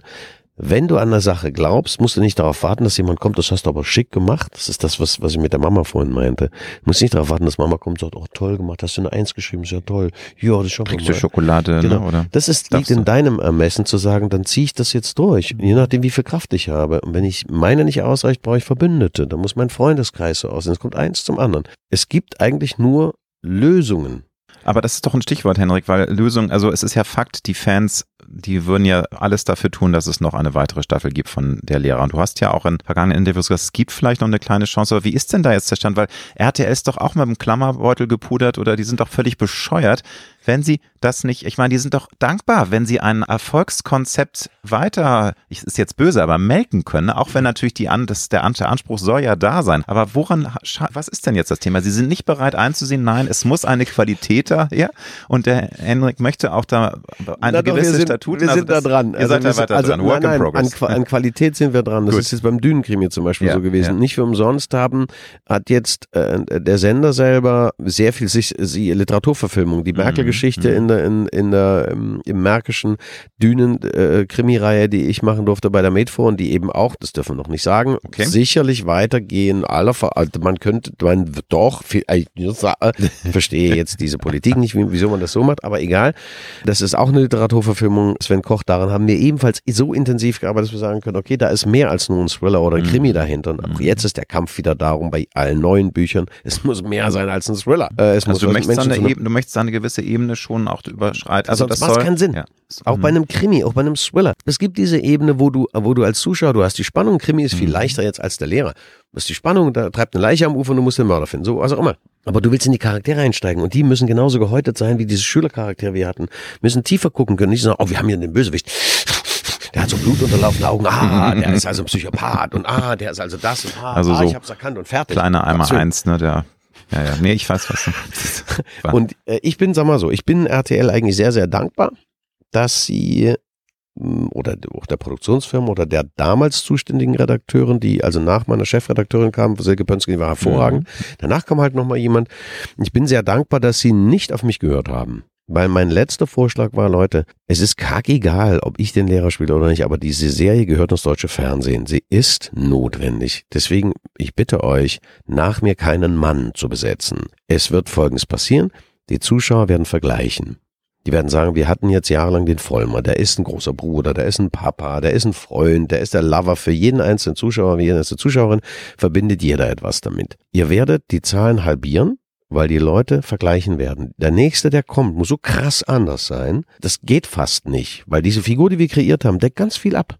Der ist mal hell, der ist mal schüchtern, der ist mal am Arsch, der ist verzweifelt. Das ist etwas, ja, wie man sich so einen Menschen, so einen komplexen Menschen vorstellt, mit allen Fehlern. Den kriegst du nicht ersetzt. Bitte besetzt eine Frau Ende 20 die entweder Quereinsteigerin ist oder was ähnliches oder frisch von, von, von der Schule kommt und noch nie eine Schule sozusagen was anderes als eine Schule gesehen hat, die ihre Lehramtsschule gerade beendet hat, was auch immer. Besetzt bitte eine Frau. Erstens könnt ihr alle Geschichten nochmal erzählen, die wir schon erzählt haben. Und zweitens habt ihr eine völlig neue Perspektive. Das ist unser Grundprinzip gewesen, die Perspektive zu wechseln.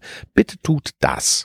Und die Antwort war, das heißt ja der Lehrer. Da habe ich gesagt, und noch besser, weil das ist ja gerade, da fing das mit dieser Wokeness an, mit diesen sich verschlucken und Doppelpunkten und so weiter. Da habe ich gesagt, das ist doch easy. Der Lehrer slash in. Und das wäre ja nur männlich-weiblich gewesen. Also das umso besser. Umso besser, weil es gerade die Zeit ist. Nee, nee, also das können wir nicht machen. Wir wissen, wir wissen schon, was wir tun. Wir wissen schon, wir wissen schon, was wir tun. Hm. Ich denke, ja, jetzt bin ich ganz froh. Wobei ich ehrlich, jetzt, wenn wir drüber reden, denke, besser wäre es, glaube ich, fällt mir jetzt ein. Wir arbeiten dran, das kann ich sagen. Wir haben uns sehr oft schon getroffen. Wir arbeiten jetzt nicht an einer Erweiterung der Serie, sondern in einem, in einem neuen Kleid nennen wir es so. Daran arbeiten wir, aber es ist nirgendwo durchgewunken. Es ist eine Arbeit daran. Work es so wie es, Work so, so was fünf ne? Jahre lang war, zwischen 2009 und 2014. Okay. Wenn wir jetzt so reden, denke ich, es wäre eigentlich cleverer, wir würden die Serie wieder aufnehmen mit einer Frau Ende 20. Vielleicht entsteht das aber daraus. Das kann auch sein. Nochmal zurück auf Aus dein dem, Buch. Was wir jetzt nicht verraten. Aber es bleibt spannend. Das ist die Quintessenz dessen, was du mir gerade erzählt hast. Du schreibst in deinem Buch, dass du phasenweise davon besessen warst, es allen zeigen zu wollen, es allen beweisen zu wollen. Keine Fehler zu machen, keine Schwäche zu zeigen, stark sein um jeden Preis. Wann und wie hast du nun gelernt, das Leben leichter zu nehmen? Du hast gesagt, du hast es auch gelernt, über dich selbst lachen zu können mit 27, aber du sagst das Bild selbst, äh, um, wann hast du es gelernt, den Stock aus dem Hintern zu ziehen, also das Leben leichter zu nehmen? Ist das auch so ein Work in Progress gewesen oder gab es da auch so eine Phase in deinem Leben, wo du sagst, ja, da ist der Knoten geplatzt? Eine Satz, den du noch weglassen hast, und damit habe ich es wohl ein bisschen übertrieben, steht da noch hinten stimmt, im Originalzitat ja. dran. Und genau das ist der Punkt. Ich ja, habe ja. es damit wohl ein bisschen übertrieben. Das stimmt.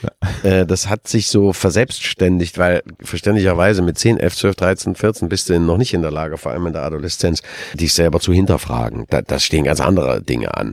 Und da schoss das wirklich in die Richtung Leistung. Mm. Mir ging es dann immer darum, überall der Erste zu sein. Ich wollte, dass meine Rekorde das in der Abi-Stufe, ich wollte, dass mein 100 Meter, mein 200 Meter Rekord und mein Schlagball-Weitwurf-Rekord und mein irgendwas, dass der Jahrzehnte, nachdem ich aus der Schule war, ich wollte, dass das immer noch an der Bandzeitung steht keine Ahnung, wie die, die, die Geschwindigkeit bei 100 Meter war unfassbar. Also ich habe dann immer gedacht, na, die haben sie echt verstopft. Oder beim Weitsprung 5,75 Meter. Also Leistung war dir so, einfach. Das war so. In der, ne? so ja, ja, ja. Irgendwie, wer hat's mir mhm. eingeredet? Ich hatte ja gutartige, Gott sei Dank, aber ich hatte ab der 9. oder 10. Klasse Magengeschwüre in der Schule. Ich hatte Magenschmerzen. Ab der dritten Stunde muss ich die Hose aufmachen, weil es so. Das heißt doch von Ehrgeiz zerfressen. Von Ehrgeiz innerlich ja, zerfressen. aber ich hatte keinen, was das Lernen anbetrifft. Weil ich brauchte es ja nicht, sondern ist so, ich habe gelernt, ich habe mir das gemerkt, weil mich das interessiert hat, aber irgendwas war so widersprüchlich, dass ich, ich hatte Magengeschwüre. Krass, ich weiß nicht was, aber das System in der Schule oder ich, ich weiß es nicht. Ich, mir hat der Unterricht sogar gefallen. Ich habe gerne Französisch oder, oder, oder Englisch gemacht oder Physik, habe ich wahnsinnig gerne gemacht. Deutsch sowieso, Sport sowieso. Aber irgendwas war, irgendwas lief da schief. Und der Stock im Arsch, dieses Initial, sich daraus zu befreien, Du hast ja gesagt, so 27 hast du es gelernt, über dich selbst lachen zu können. Ich glaube, das geht dann ja einher. Ne? Das ist wahrscheinlich dann auch so das, diese Phase als junger Mann. Ne, das da ist das eigentlich. Und ich glaube, da äh, Glück im Unglück irgendwie, das hat mit dem Beruf zu tun. Ich glaube, wenn ich den Beruf nicht ergriffen hätte, wäre es schneller gegangen, weil du da schneller auf die Schnauze fällst. Mit Ja, du musst ja jetzt auch nicht eine genaue es Zeit sagen, um Gottes Willen, aber man weiß ja ungefähr, ob das jetzt vielleicht so erst vor 15 Jahren war oder was du da frühen 30ern oder war es vielleicht sogar schon eher. Nee, also man hat schon, das ja. Es, es, ist schon, na klar, es ist schon ein bisschen mhm. eher, aber das sind ja immer nicht, das sind so Momente, wo du das wach, wo du, wo du wach wirst und dann ist das wieder ein Prozess, wo du das ablegst. Also du hast, du hast ja 7, 8, 9, 10, 15 Schalen drüber gezogen und die ziehst du Stück für Stück langsam wieder ab bis du dich selber, bis du wieder merkst, oh, guck mal, wie beweglich ich bin. Das ist auch ein Zeichen dafür. Mit 24 hatte ich schon mehrere Bandscheibenvorfälle, drei oder vier Stück, wo nach einem Unfall mir ein Arzt sagte, ah, wir haben das und das bei Ihnen diagnostiziert und Sie haben vielleicht noch zehn Jahre, dann sitzen Sie im Rollstuhl. Und ich dachte, ah, Junge, ach du Scheiße. Und dann wurde mir bewusst, psychosomatisch ist das, du Idiot. Du hast dich so versteift, dass du irgendwann steif sein wirst. Es gibt Menschen, die gehen nicht in die Knie. Die sind ja, nicht ja, bereit, na, sich zu beugen. Die werden die Ersten sein, die Arthroseprobleme haben. So, und das Gleiche war, glaube ich, bei mir.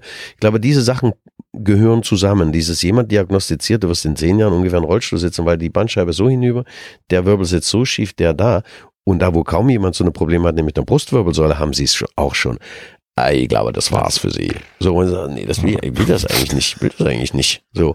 Und da kamen also, zwei Komponenten dazu. Klickert irgendwas im Kopf. Glaube ja. Okay. Das ist auch ein unterbewusster Prozess. Es gibt ja wunderbare Kalendersprüche, Credos, Leitsätze, gibt's tausende. Ich bin aber trotzdem von einigen ein Fan. Könntest du jetzt aus dem Stegreif irgendeinen Leitsatz fürs Leben, ein Credo mir nennen, was du unterschreiben könntest, wo du sagst, feiere dich selbst, weil du es wert bist zu 100 Prozent.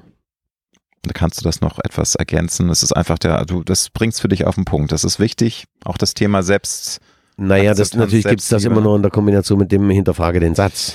Natürlich. Ähm, mhm. Auch alle anderen Kalendersprüche, die man haben kann, wie zum Beispiel Grete Hahn auf dem Mist ändert sich das Wetter oder es bleibt wie es ist, muss auch den musst du hinterfragen das und nicht nur sagen, das ist ja so doof. auch das hat seine Wahrheit. Mhm. Ja, ja, stimmt. Ist es auch das, den Satz muss, feiere dich selbst, weil du es wert bist zu einer Prozent oder du bist wertvoll zu einer Prozent. Wenn du das hinterfragst, stellst du fest, stimmt, wann habe ich mich denn das letzte Mal gefeiert?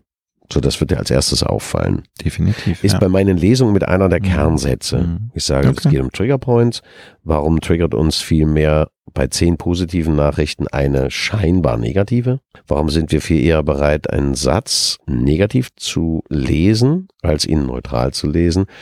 Weswegen haben wir so viel Missverständnisse in unserer WhatsApp-Kultur? Ja, weil wir die Sätze in unsere Stimmung lesen, aber auch in unsere Stimmung einen Satz reintippen, der bei dem anderen anders ankommt. Warum sind wir gar nicht mehr in der Lage zu telefonieren mhm. und so? Wo viel mehr möglich ist mit den Nuancen in der Stimme, ne? Man kann das genau, einschätzen, ja. Genau das. Schon wenn der andere, wo du mal nur die Stimme und nicht noch die Augen dazu, was auch mhm. immer. Deswegen, der Satz trifft's für mich, wenn du in der Lage bist, dich selber zu feiern, das auch auch ein Teil äh, der Beschreibung. Der Unterschied zwischen Eitelkeit und Nabelschaus betrifft eben auch das. Feiere dich selber heißt, nimm dich selber wahr und feiere das, was du geschaffen hast und nicht das, wo du glaubst, ah, habe ich wieder versagt, das ist wieder nicht gut. Raus aus diesem grauen Duckmäusertum. Da haben wir Deutschen ein großes Problem damit. Eine sehr schwere Frage. Ich weiß, du bist ein gestandener Mann. Du hast schon sehr, sehr viel erlebt im Leben. Viele tolle Sachen, manchmal natürlich auf die, sorry, Schnauze gefallen. Aber wenn du jetzt zurückblickst auf die letzten Jahrzehnte und sagst, das sind für mich die essentiellen, wichtigen Dinge, um zu sagen, ich führe wirklich ein schönes, zufriedenes oder gar glückliches Leben. Wobei das Wort Glück ist, finde ich, sehr übertrieben aufgeladen in unserer heutigen Gesellschaft. Das, natürlich wollen wir alle glücklich sein, aber glücklich sein ist ein sehr flüchtiger Moment. Zufriedenheit, das finde ich viel schöner und viel wichtiger. Was findest du dafür essentiell? um sagen zu können, ich führe ein Leben, das ich mag, mit dem ich zufrieden bin und dass ich selbst ein zufriedenes Gefühl habe. Ähm, zum einen Glück finde ich absolut richtig glücklich, mhm. weil glücklich ist unabhängig und nimmt die eigene Bewertung etwas weiter runter. Ja. Glück, wenn du es definierst, sind Umstände, viele Umstände, die zu einer Sache führen, die plötzlich herausgehoben ist. Und wir sind sehr abhängig von diesen Momenten die zufällig zusammenpassen, damit das passiert. Das sind Glücksmomente und natürlich bin ich ein Teil dessen und kann dennoch einen Glücksmoment als negativ empfinden. Aber dennoch finde ich Glück in dem Fall uh, gar nicht so verkehrt. Wenn ich das reduzieren würde auf, also ich, ich unterteile ja nicht zwischen Leben und Arbeit, also sie Work-Life-Balance oder was ist, gibt's für mich nicht, sondern ich bin ja kein anderer Mensch, wenn ich arbeite, als der, wenn ich jetzt nicht arbeite. Deswegen, das, was das Leben anbetrifft, gehört für mich zum Glück ist ein gute wirklich gute Ideen, gute Einfälle, Menschen um mich drumherum, die mich vom Besseren überzeugen, die eine bessere Idee haben als ich, den, den besseren Satz, die bessere Richtung oder die kreativere Richtung als die, die ich selber hatte, weil meine eigenen Ideen oder Gedanken langweilen mich relativ schnell, weil die habe ich ja. Die sind ja da. So, und jetzt muss ich mich selber, ich stelle das immer selber wieder in Frage. Und großartig ist es, ob ich jetzt mit meinem Freund hier aus dem Flaming unterwegs bin, mit seiner Frau, mit, mit meinem Freundeskreis, wenn die mich so anpieken, dass das, das etwas ist, wo ich sage, boah, geil, wie geil ist das? Da habe ich ja noch nie drüber nachgedacht. Mega. Das ist ein wesentlicher Schön. Punkt für Glück.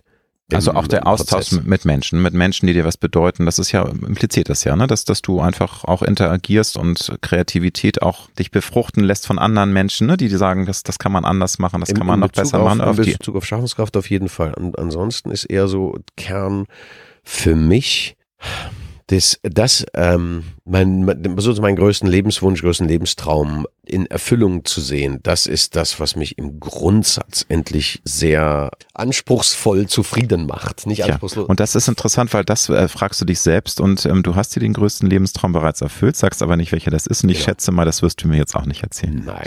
Schade, mein Lieber. Weil, weil den, den zu, war, warum soll ich den teilen? Das, da hat jeder dann eine Meinung dazu Ja, ja. und das glaube ich, das würde, glaube macht, glaube ich, wenn, wenn du wirklich für dich was entdeckt hast, was deins ist, ist es deins. Das musst du Mhm. nicht mit Menschen teilen, die das gar nicht verstehen können und die dir dann einen Support oder Anti-Support geben, die du nicht Auch- auch brauchst. nicht. Es geht Mhm. um die Menschen, die es betrifft und die sind es und da sage ich, yes. Wenn du dem 18-jährigen Henrik einen Rat geben könntest für sein Leben. Du bist Marty McFly, Back to the Future, steigst Oh in die mein Zeitmaschine und siehst den 18-jährigen sehr, manchmal sehr hart mit sich selbst seinen und wie du es selber schreibst, du hast damals einen Stock im Arsch gehabt, bist vor Ehrgeiz zerfressen gewesen. Was würdest du ihm heute raten? Das ist schwer, weil eben wir haben, wir haben gerade bei dem Moment, was mich eben äh, sehr, sehr glücklich und, und anspruchsvoll zufrieden macht, aus der jetzigen Sicht muss ich sagen, naja, alles richtig gemacht. Du, aber das ist doch geil, oder? Ich Auch mein, wenn du, ja. geh mal schön durch die Scheiße durch. Oh, Vielleicht würde ich ihm sagen, weißt du was? Doch, geh mal noch tiefer in die Jauchegrube. Also, weißt du, es gibt diesen schönen Spruch, wir stecken bis zum Hals in der Scheiße, aber der Ausblick ist schön. Tauch mal ab. Ich glaube, ich würde sagen, tauch mal ab. Noch tiefer wäre noch besser, würde Okay. ich jetzt vielleicht noch andere Dimensionen haben und lern mal noch ein bisschen mehr, weil mein jetziger Wunsch nach noch mehr Input, vor allem im wissenschaftlichen Bereich, also im, im Bereich Physik, im Bereich Sprachen zum Beispiel und Mathematik ist so groß und die Zeit fehlt mir dafür. Und das ist ärgerlich. Ich danke dir. Ich wünsche dir wirklich von Herzen, dass du jetzt trotz deiner doch sehr, sagen wir mal, vorsichtig pessimistischen Einstellung bald Drehbücher angeboten bekommst, wo du sagst, ja, das is ist es. Das füllt mich aus, dass du da wieder tolle Projekte hast und auch, dass der Lehrer weitergeht. Ich danke dir herzlich und wünsche dir auch weiterhin ganz viel Erfolg für dein Buch. Ich danke dir für unseren gemeinsamen ersten Kinofilm, den wir hier. Genau, den haben wir ja leider nicht haben. gesehen. Ne? Wir warten immer noch darauf, dass er anfängt, aber wir haben uns hier die Zeit trotzdem gut Ich, vertrieben. ich glaube, wir waren der Film und wir wurden gefilmt. Das haben andere. Ich glaube, hinter der Leinwand sitzen Leute, die uns hier gesehen Du, ich mache jetzt auch bald einen Videopodcast, dann ich lade nochmal ein, dann machen wir ein Videogespräch. Wow. Nochmal vielen lieben Dank. Ich danke dir sehr. Ciao.